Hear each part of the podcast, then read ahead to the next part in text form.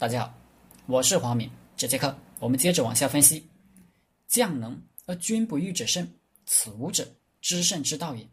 这是知胜五道最后一条：将领能干，君王又不干预者胜。司马法说：“进退为时，无曰寡人。”不要管皇上说什么，进退自己根据形势判断决策。司马懿和诸葛亮在五丈原对峙，司马懿不出战，诸葛亮天天羞辱他，据说还送女人衣服给他。魏国将士们受不了，甚至也认为司马懿胆小，群情汹涌，个个要战。司马懿说：“好吧，我即刻向皇上请旨出战。”朝廷接到司马懿的请战书。马上明白了他的意图，是要演戏，要皇上配合，派来天子使节，信体，直接站在军门先生，敢问战者斩。诸葛亮听说后道：“他要是能治我，还用向天子请战吗？”假装说：“天子不许出战，这事不能之将。”诸葛亮此语是引用了。《孙子兵法》“将能而君不欲”的典故，司马懿要君欲，那他就不是不能之将了。不过，司马懿的要求君欲是假装的，是演戏。诸葛亮心里也明白，五丈原这一仗，他始终没打成，就病故军中了。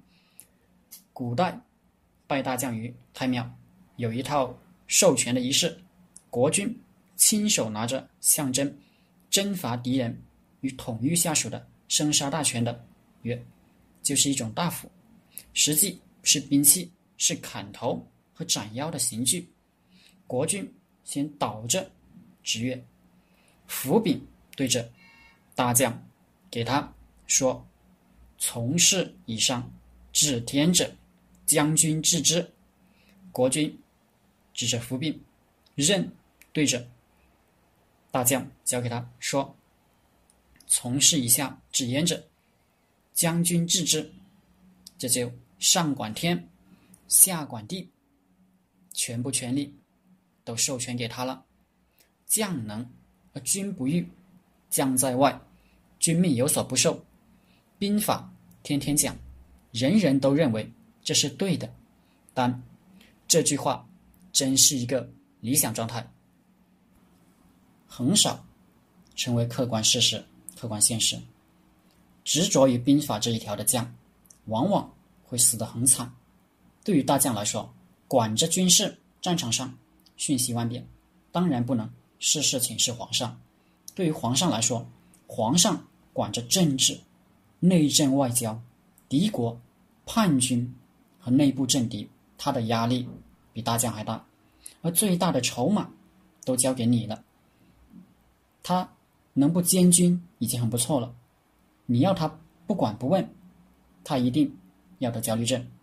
兵者，国之大事，死生之地，存亡之道，不可不察也。国君处在生死存亡中，你不能要求他不发表意见、不干涉行动，因为他时时刻刻在做判断。